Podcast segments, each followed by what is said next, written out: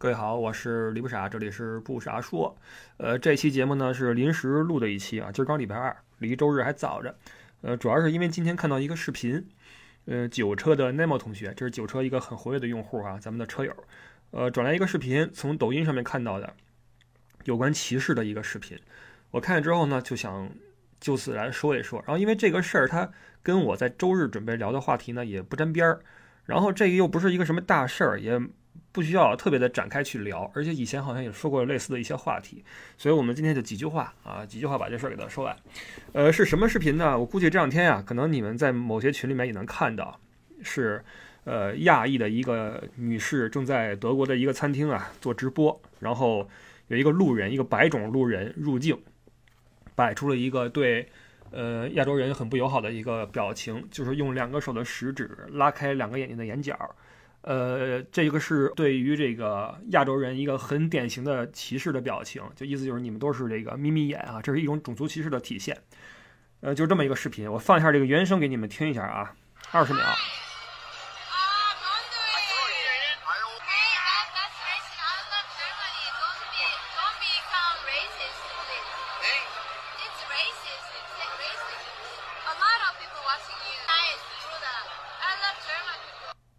OK，完了，这个就是这个姑娘呢，正在做直播的时候，突然闯到镜头里面来了一个，应该是德国人吧，一德国老哥，一看这这人呀都挂相啊，这一看就是一大 loser，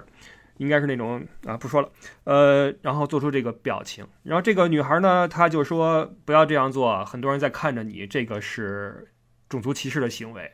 她还用德语说，她说 Hi brother，就是哎 brother，她说 nice 啊，就是你友好一点，不要这样做，就这么个事儿。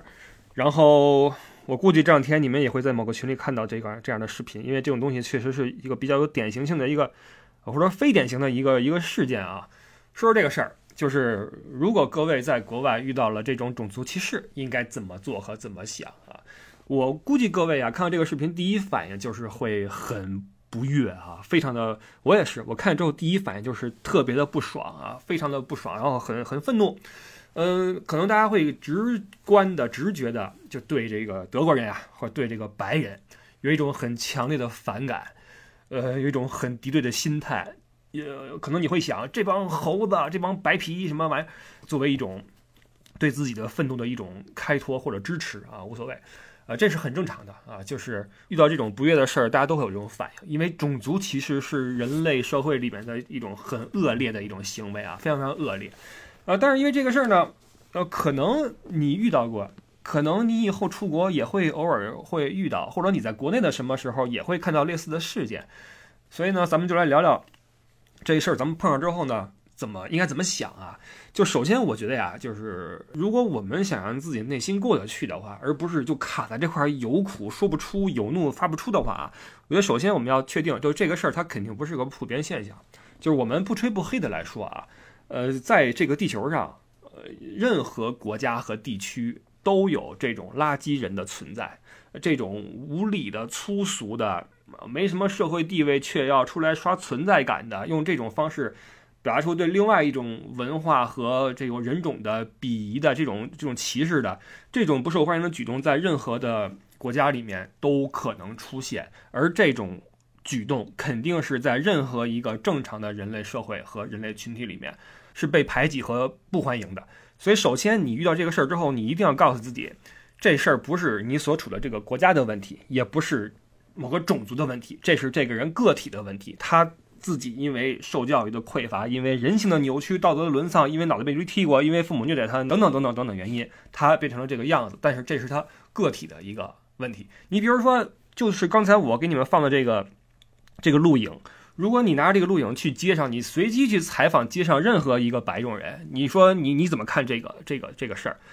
你采访一百个人，九十九个人会摇摇头，就是这个事儿太令人遗憾了。就是谁没没有一个正常人会愿意看到这么粗俗粗鄙的一个来自一个一个一个一个东道主国家对一个客人，尤其是一个女士的这种排挤和种族歧视，这是很恶劣的行为啊！当然，你也可以说。呃，白皮虚伪，你街上问他们，肯定说这是不好，但是私底下还是歧视你。当然你这么说，我也没什么好说的哈。那这个事儿是大家的这个认识问题，你可以坚持你的看法，对吧？但我我是觉得，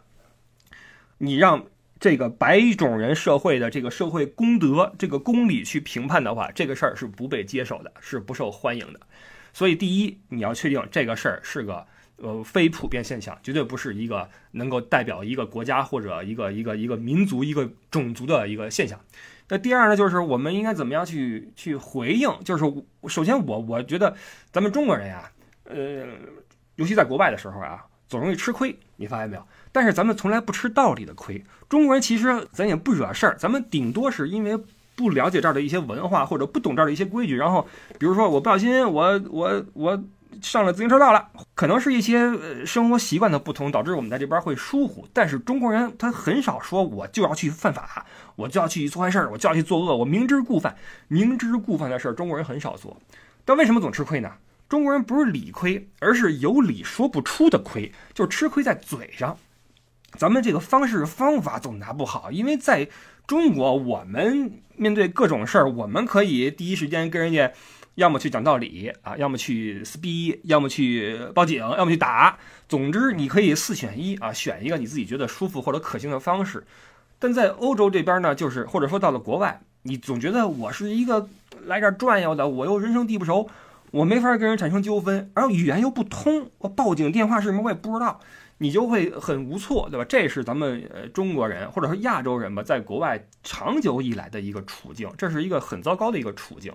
这种处境实际上对我也会有一些作用。为什么呢？因为我作为一个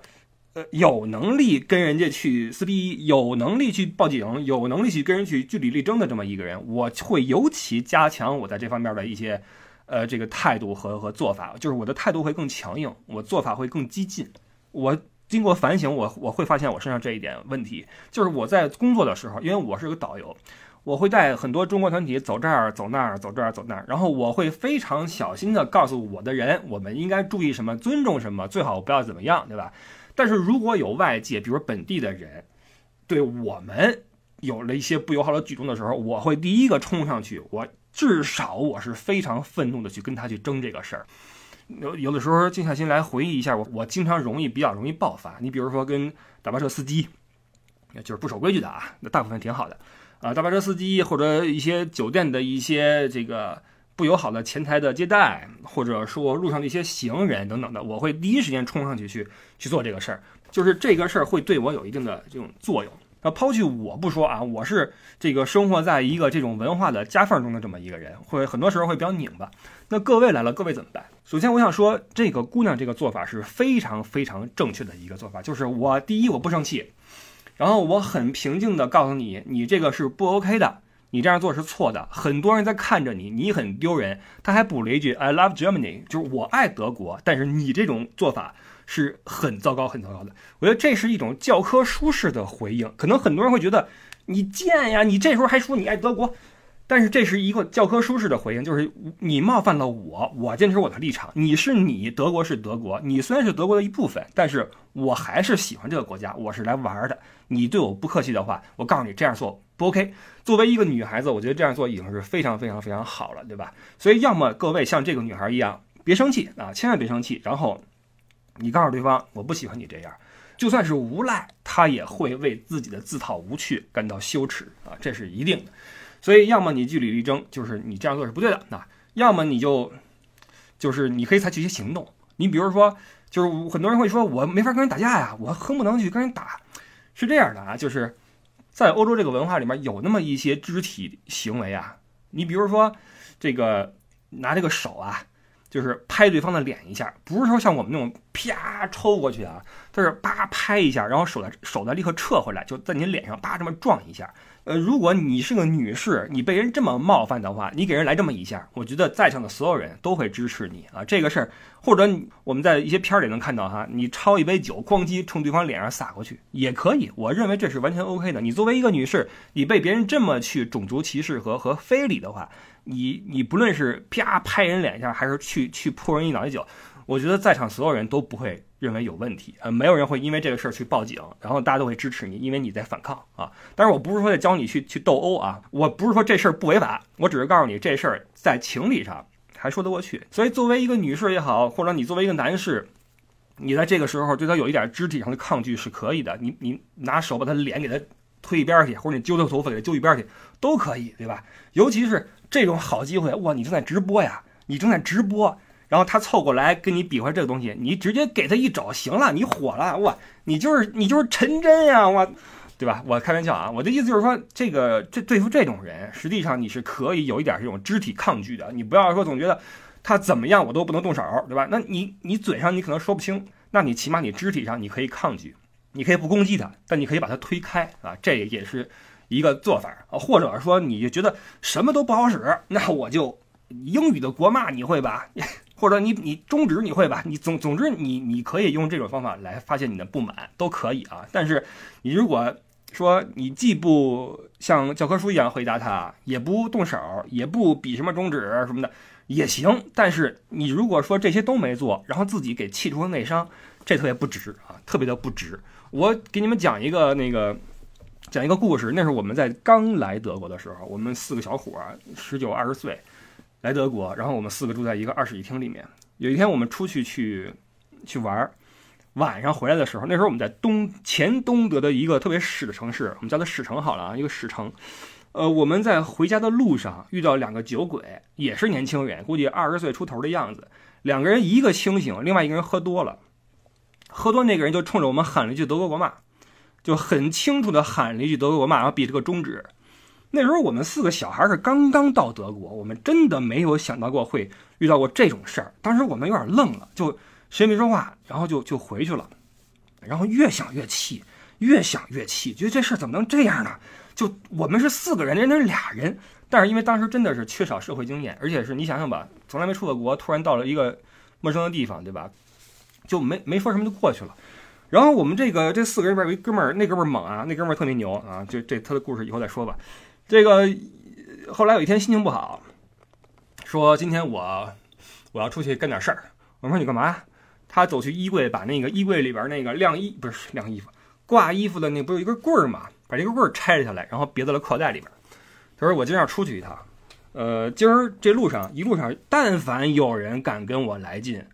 我弄死他，然后这哥们儿就走了。很晚的时候啊，特别晚，然后过了一个半小时回来了，把那棍儿往桌上一扔。我们说怎么样？他说：“靠，今天怎么街上的人都那么友好呢？” 就是当这哥们儿凶神恶煞，然后带着杀气出去的时候，他发现每个人都很友好啊，一点事儿都没有。当然了，这也本来也不是个常见的事件。我的意思就是说。嗯，哎，说远了啊，这只是个故事，并不是为了拿它来来来佐证什么。我的意思就是，要么你做点什么，要么你别生气。我们那时候就是一个很好的前车之鉴，就是我们因为刚来不懂，导致自己气够呛，是吧？气够呛，后来也没地儿去发泄去了啊，是是这么一回事。所以，诸位以后来出来旅游也好，或者出来工作或者学习也好，难免会遇到跨文化、跨种族的一些纠纷和冲突。这种时候，我觉得首先你尽量别往种族歧视那块靠啊！当然了，这哥们儿上来揪眼睛，这是典型的种族歧视。但是如果说平时有什么纠纷和什么的话，首先先别往那儿靠，呃，这个不然的话你会很很很激动。其次，如果你确定这是种族歧视的话，那么你就用你自己觉得 OK 的方式去反抗，这事儿大概率没什么问题。因为种族歧视这个事儿是。无论在哪个正常的人类社会和群体中，都要被排挤的，好吧？这是我的一个观点。所以我就想说这个事儿呢，这个视频大家不用那么的气愤啊，垃圾哪儿都有。然后，请用自己的方式去表达你对自己这个种族或者国家的一个支持吧。啊，这就是我的一个一个想法。嗯，然后包括我想去提一下这个，可能会有很多人觉得，哇，你们成天在外被人歧视，还还不回来？其实是这样的啊，就是这个事儿呢，我觉得第一它是极少出现的一个事儿啊。首先，呃，比如你让我回忆我上一次遇到这样的事儿什么时候，我都不记得了。我能记得的就是我们刚来德国那次，二十年前，那是记得比较清楚的。后来哦哦哦哦，有一次有一次有一次，我说过应该在瑞士，我带团的时候，然后我停车，停车之后去买那个停车费，那个那个那个那个机器很变态啊，在瑞士，他买的时候是看你看你车停在了几号位。然后你在机器上摁出这个号码来，去去去往里投钱，然后我投错了，我投到了一个空位上，但是没停车，然后我的车在后面那个位置，我就要去挪车，我刚要挪的时候，来了一辆车把那个位置给停了，我就过去，我说您能不能挪一下，我这儿我投错币了，这块是我付过钱的，他就非常轻蔑的说了句“中国人”，然后叫挪车，然后我就怒了，我帮拍他车顶一下，我说你再说一次试试。当时是我们带团，然后我还有另外一个导游，还有几个客人，然后这哥们儿当时就很怂，因为在这个任何国家呀，这个事儿都不 OK，他也知道这事儿闹大的话他是不占理的，他跟你说这个不好意思不好意思啊，我没有我没有别的意思，那就是这样。然后还有没有这种事儿，我就真的想不起来了，也可能是人脑有这种自动的过滤功能，这种事儿就消失掉了。我记得好像还有一次，因为我记得有这么一回事儿是。我的客人跟我说说，没想到你你对这个事儿还这么的这个这个这个上心，就是他们好像是有点被歧视的意思，然后我去出头了，然后我就很生气，然后他们就说，哇，没想到你还这么的那个这个对这事儿还那么的敏感啊！我当然敏感了，这事必须敏感啊，对吧？实际上呀，实际上这个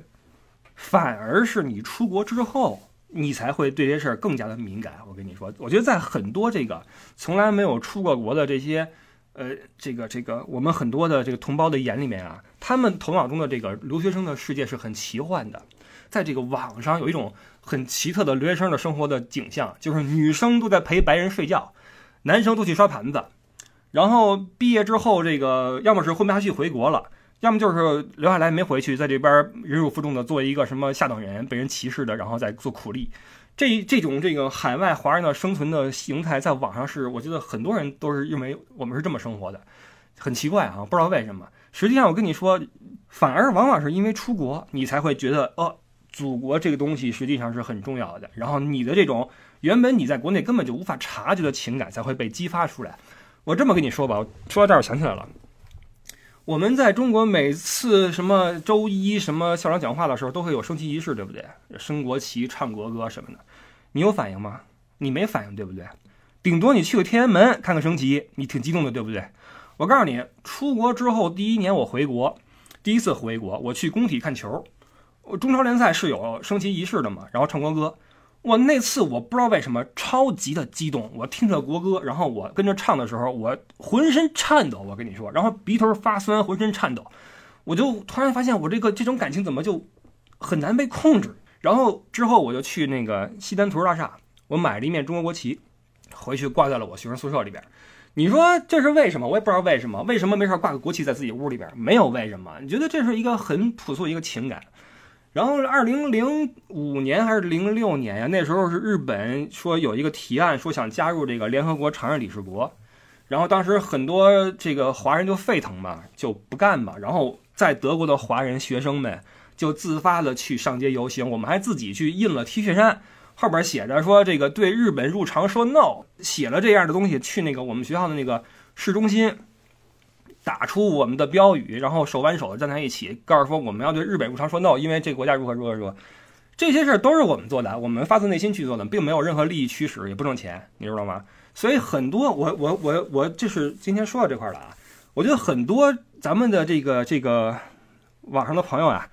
他们脑海中的这个中国人在海外的这种生活形态是很奇怪的，就是要么就是叛国了，要么就是投敌了，要么就是这个出去骂中国什么。有这样的人啊，我跟你说，有这样的人，我也见过，但是是少数。OK，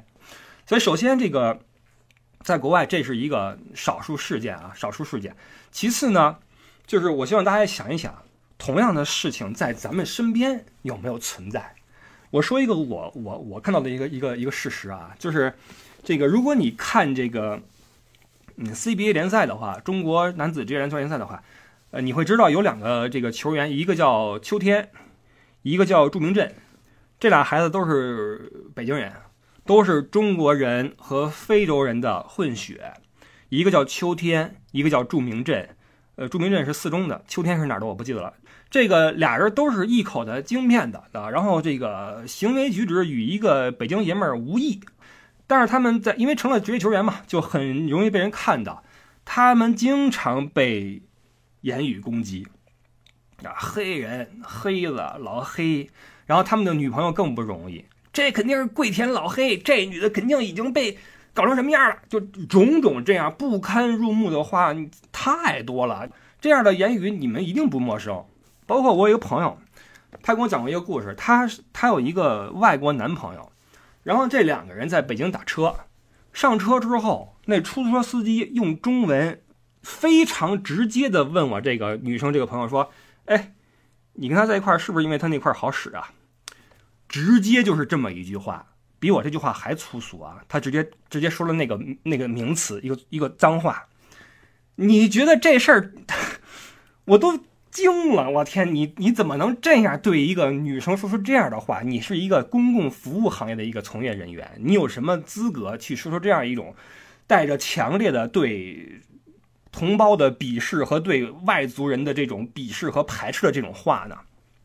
这太不应该了。所以我的意思就是，这样的事儿在我们身边其实也很多很多。那么如果说秋天和朱明镇他们两个人每一次听到这种话，面对这种事实都怒不可遏，然后愤怒说啊中国人歧视我们，